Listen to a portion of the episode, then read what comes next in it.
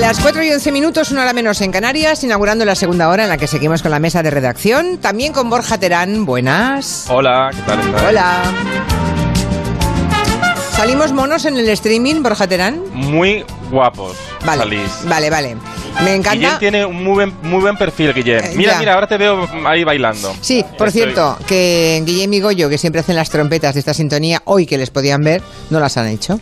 Yo estaba esperando, estaba esperando un acting, una cosa. Claro, y no. es que nosotros Oye, somos... si, si- si quieres que Juan vuelva a poner la, la sintonía y lo hacemos. Vale, va, venga, va. Somos muy especialitos. Dedicado a los del streaming, va, a los que nos están viendo va, además.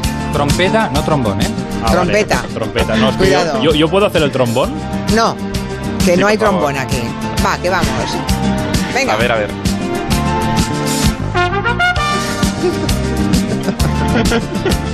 Si es que somos como niños, de verdad. Hablaremos también un poquito más tarde con un enólogo que ya conocemos mucho y al que apreciamos mucho, que es César Fernández. Es el director técnico de mm, las bodegas El Coto de Rioja, que, mm, bueno, gracias a ellos estamos hoy emitiendo en streaming este programa. También hablaremos con su presidente dentro de un ratito porque cumplen 50 años. 50 años, ¿eh? No habíamos nacido nadie. Estábamos casi, casi a punto de nacer.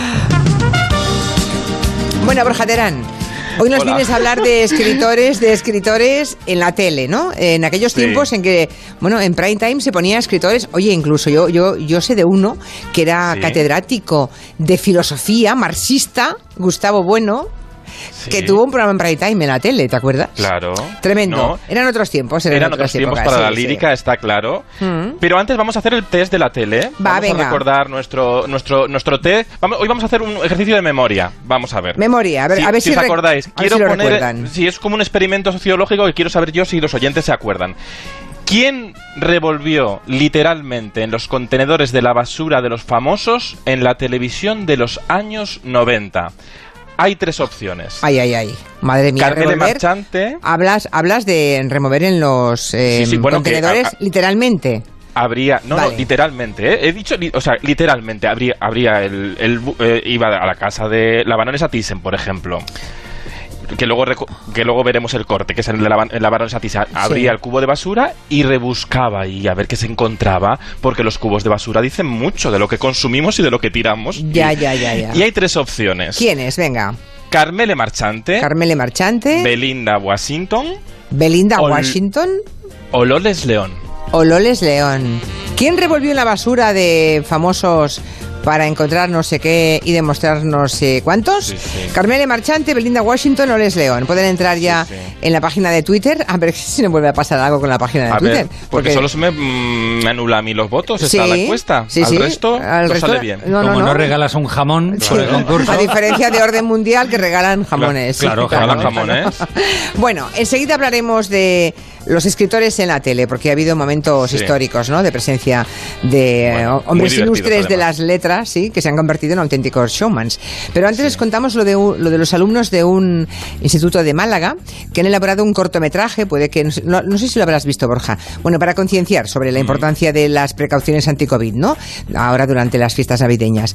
Y los pobres críos lo están pasando fatal porque hay un grupo de negacionistas e irresponsables que han emprendido una especie de campaña de bullying, de acoso contra ellos. Mm, Son alumnos del IES Puerto de la Torre de Málaga. El corto se llama Dulce Navidad.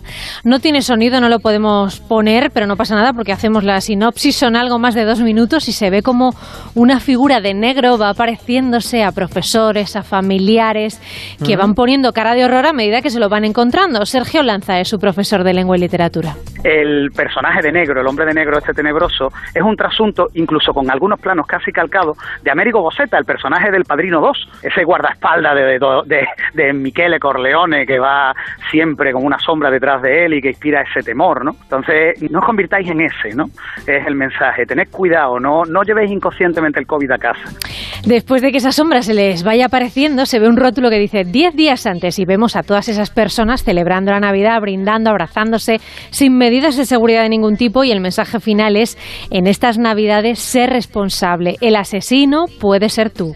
Nosotros teníamos un, pro- un propósito pedagógico, evidentemente, somos un centro educativo y queríamos, y era el mensaje que nos propusimos, que cuando volvamos de vacaciones en enero no nos falte nadie, a nadie de la comunidad escolar, niños, familiares, los profesores. Entonces dijimos, venga, vamos a intentar que esa relajación que notamos que se está palpando en el ambiente, que eh, no nos relajemos, vamos a extender este mensaje a todos, a familiares, a amigos, vamos a hacer un corto donde no se os criminalice a la juventud, porque precisamente la juventud habéis sido la herramienta perfecta para evitar que el COVID se propague en los centros. Se han portado los alumnos muy bien. Y no hay que echarlo por tierra ahora. Así que lo han colgado en redes sociales y el 99% de los comentarios son elogiosos, pero hay una serie de mensajes negativos y ataques a los chavales que, bueno, les han escrito cosas como paranoia pura, dejad ya esta farsa, no manipuléis más a la gente, cómo podéis tener la mente tan retorcida y llamar asesinos a las personas que solo quieren celebrar con su familia este año tan duro.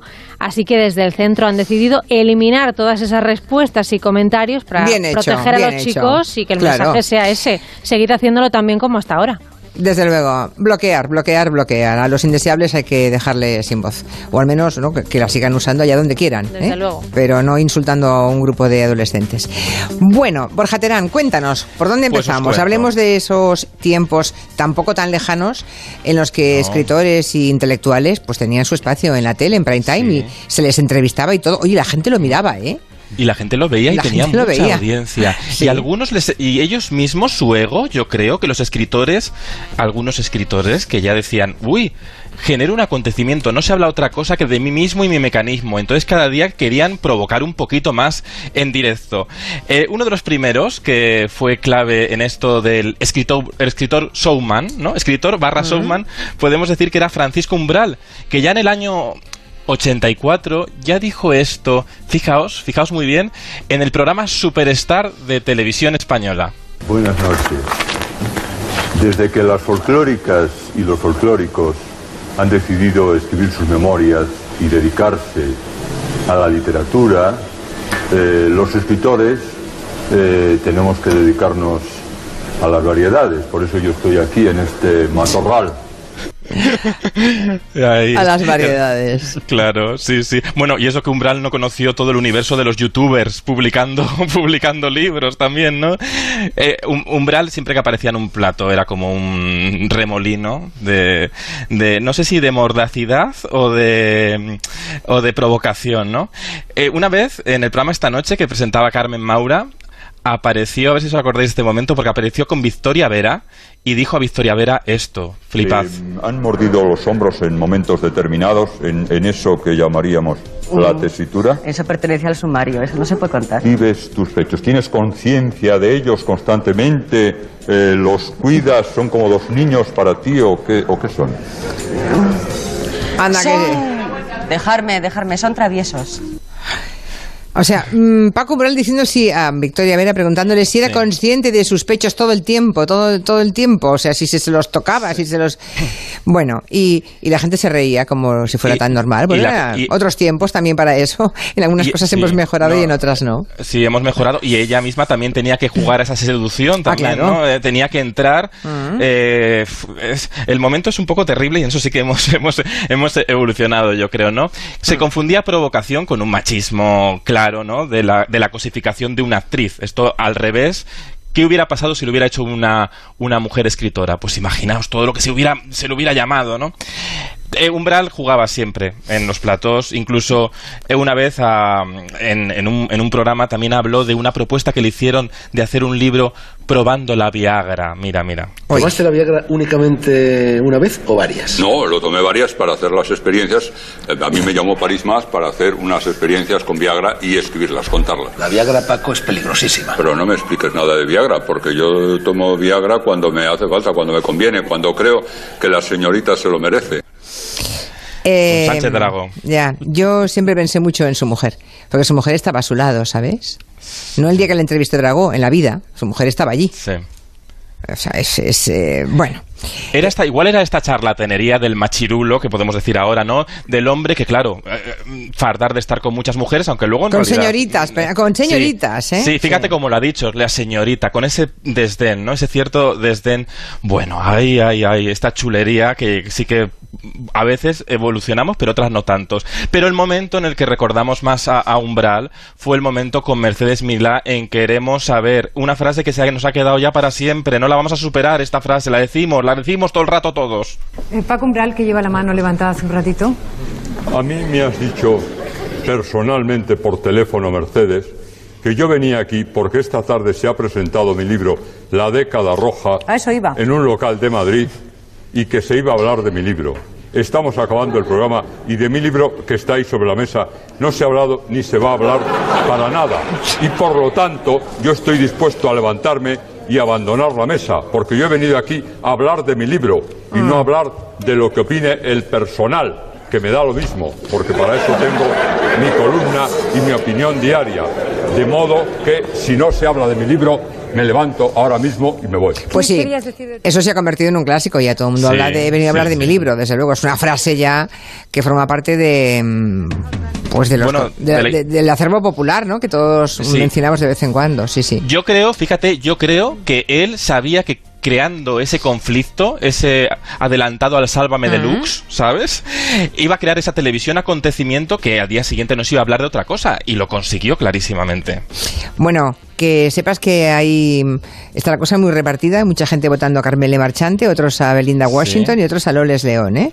Llevamos ya bien. muchos votos, no te digo, no voy a decir quién va ganando, porque si lo digo igual No, no. condicionamos a la audiencia. No, no, que hay que aguantar el interés hasta el final, Julia. Pero es si no, igual- curioso. Yo no sé si es tan fácil como parece la pregunta o si tiene trampa, pero bueno, lo dejamos por ahí. Luego, luego seguimos con Camilo José Cela, que también tiene Vale. lo suyo. También era un showman cuando aparecía por televisión. Y ahora les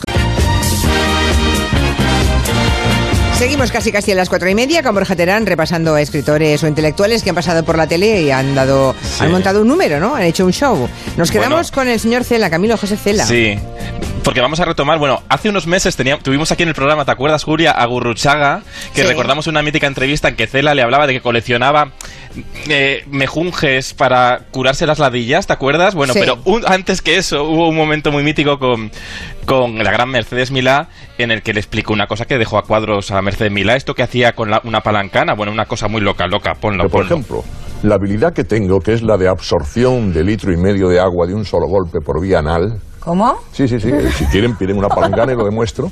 Bueno, Es decir, que coge una palangana sí. con un litro y medio de agua Claro. y ¿qué es lo que hace? Se sienta y encima y la absorbe. Sí, sí, sí. Esto lo hace muy poca gente.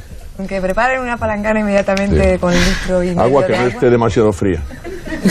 que no tenga cloro, ¿no? No, es igual, es igual. Con cloro vale, ¿no? Con, con cloro. Ah, bueno, claro. Pero es que sin cloro me- no sería salubre el Sí, agua. que Por- esto por- Mercedes Milá cuenta que si dejan un poco más, ella lo hace, le hace que lo haga, ¿eh? Ahí en el plato. Yo eso no me lo creo, ¿eh? Yo he preguntado alguna vez a algún facultativo y Sí. nadie, nadie me ha dicho que conozca a nadie capaz de hacer semejante cosa, ¿verdad? Pero bueno, oye, si lo decía... mm, Pero si tú no- lo sabes, Julia, tú que has entrevistado a tanta gente, tanto, Mm. tú sabes que los, este tipo de invitados a veces se imaginan, cuentan muchas mentiras. Se imaginan, hacen su película, Claro. hacen su narrativa oral, hacen Claro, narrativa oral parte, en directo. Claro, eh, forma parte del show y ya está, ah, claro. Y de, y de crear la leyenda. Es que era. Mm. eh, Cela era muy listo. Eh, es- hizo la colmena y luego mm, dibujó también su propia vida para crear más la leyenda. Fíjate cómo con con su particular vehemencia, relativizaba todo, incluso esta forma de hacer espectáculo. Lo que sucede no es que uno sea escandaloso, es que la gente es escandalizable, que no es lo mismo. Ahora, a mí no me parece mal que la gente sea escandalizable, porque hay una vieja norma que cada cual se corre como puede. Uy. Bueno, claro. Bueno, sí. Bueno, pues claro. eso. sí. La gente es claro. escandalizable y, hay- y hay personas que tienen una enorme inclinación por buscar esa parte es- escandalizable de las personas, ¿verdad?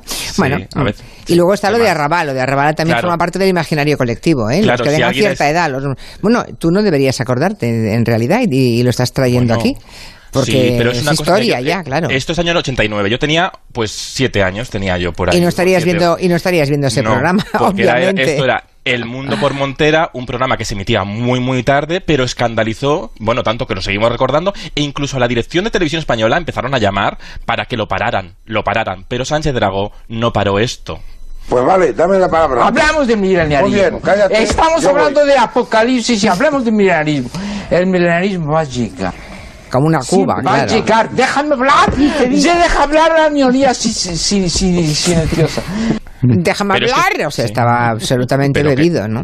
Pero es que esto no fue dos minutos, es que esto es un programa de una hora. Ya, ya, Que ya mezcló muchas cosas. No mezcléis, niños, no mezcléis, no. Mezcló el chinchón, que él, él acabó, contó. a que, acabó gateando por el plató. Sí, y él además. contó que, que luego había sido una botella de chinchón Hmm. de an- antes de empezar el programa y que, claro, aquello pues Eso su sería la, efecto. sería la segunda versión. La primera fue que tenía una alergia, creo Sí, recordar. sí, sí. O sea, ha ido No, cambiando. ten- está- claro. Tenía alguna medicación, sí que tenía alguna medicación. Bueno, Sí, Raval es uno de los grandes creadores de nuestro país, un loco inteligente. Y luego Ana- esto, luego mm, Dragó ya eh, dijo, ya esto igual no sé si lo de Dragó, eh, lo que hacía ya con los invitados, porque Dragó también ha sido siempre muy provocador.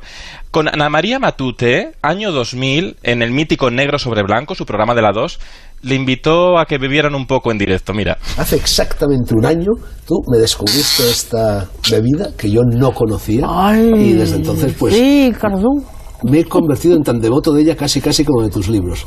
¿He dicho más o así está bien? Ah, por Dios, ya está bien. Esto que estamos haciendo no es políticamente correcto, Ana María. Nos van a reñir, sobre todo a mí, a ti no. Van a decir que somos unos borrachines, que no se bebe alcohol en televisión, pero ¿qué le vamos a hacer, no? Pues no es verdad, no somos unos borrachines, somos unos degustadores. Ay, brillante Ana María Matute dándole la vuelta, ¿eh? Con esos degustadores. Y acabas con Gonzalo Torrente Ballester, Sí, ¿no? Vamos a traer eh, esa también, la inteligencia discreta de un gran creador que se, se describió a sí mismo con esta... Me parece maravilloso cómo se ¿Se atreve a describe. hacer una definición sintética de usted como ser humano? Una contradicción con gafas muy gordas. Una contradicción con gafas muy gordas. Me parece maravilloso porque al, al fin, al fin y al cabo todos somos muy contradictorios. ¿no? Es que es verdad que llevaba unas gafas muy, muy gordas, ¿eh? Sí, muy gordas, sí, sí, sí.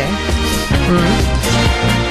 Yo tuve la suerte también de entrevistar a Gonzalo Torrente Ballester, y varias veces además, así que, bueno, son cosas que uno va guardando en su memoria, ¿verdad?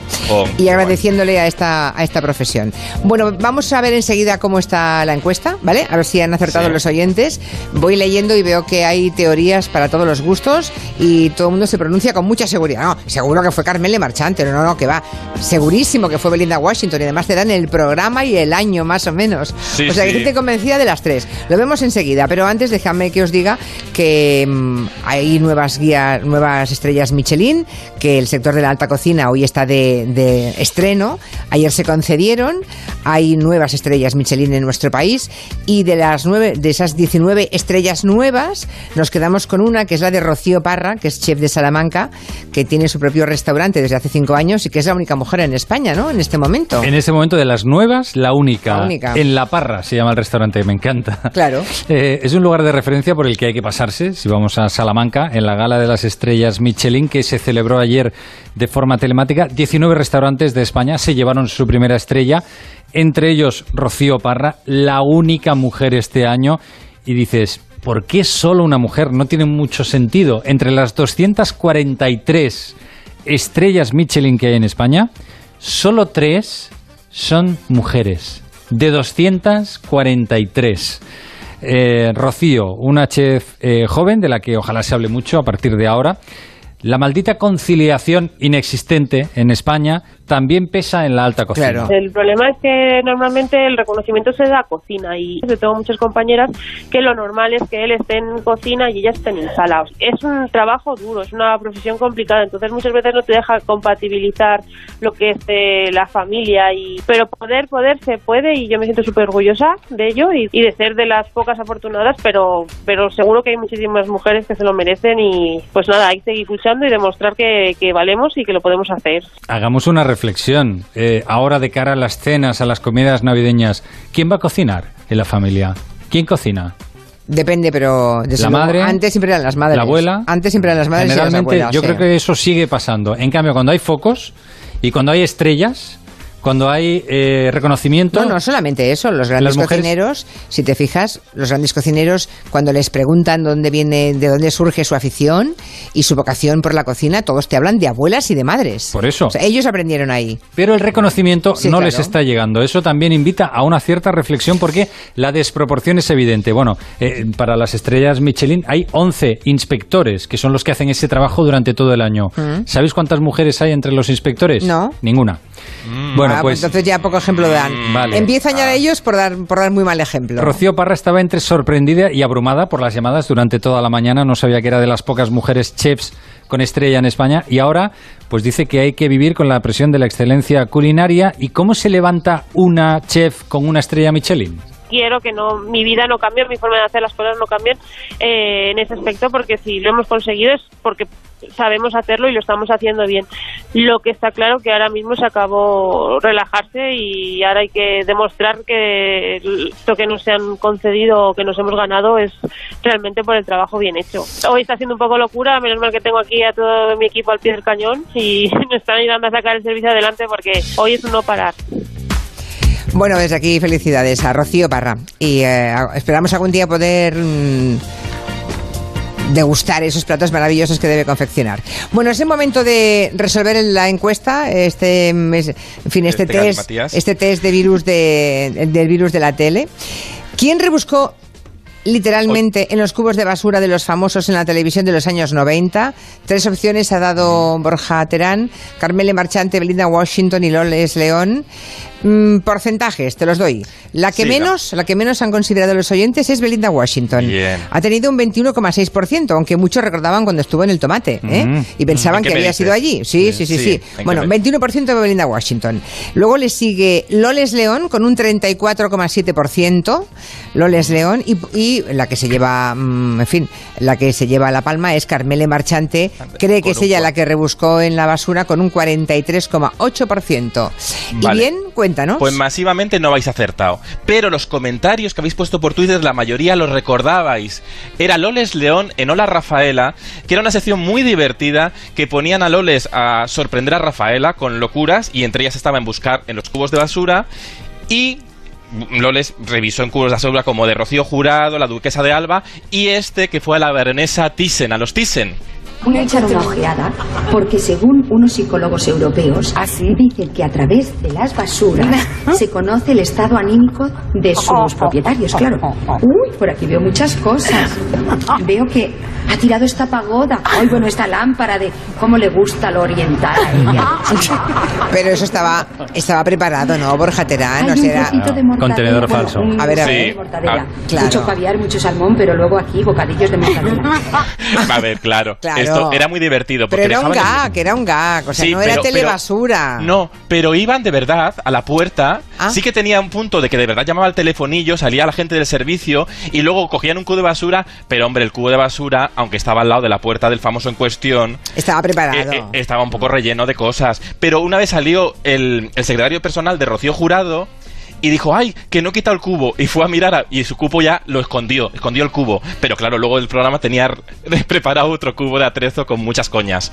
Era muy divertido, humor inteligente, corrosión, mm, rompiendo un poco el prejuicio también de la prensa rosa, dándole la vuelta tan importante. Sí, pero nada que ver con lo que nos Nada habíamos imaginado, ¿eh? Nada había que ver. imaginado, yo no recordaba, ¿eh? Eso, esos gags, no me acordaba y para nada. Pero bueno. Esto empezó un día de broma, empezó un día de broma.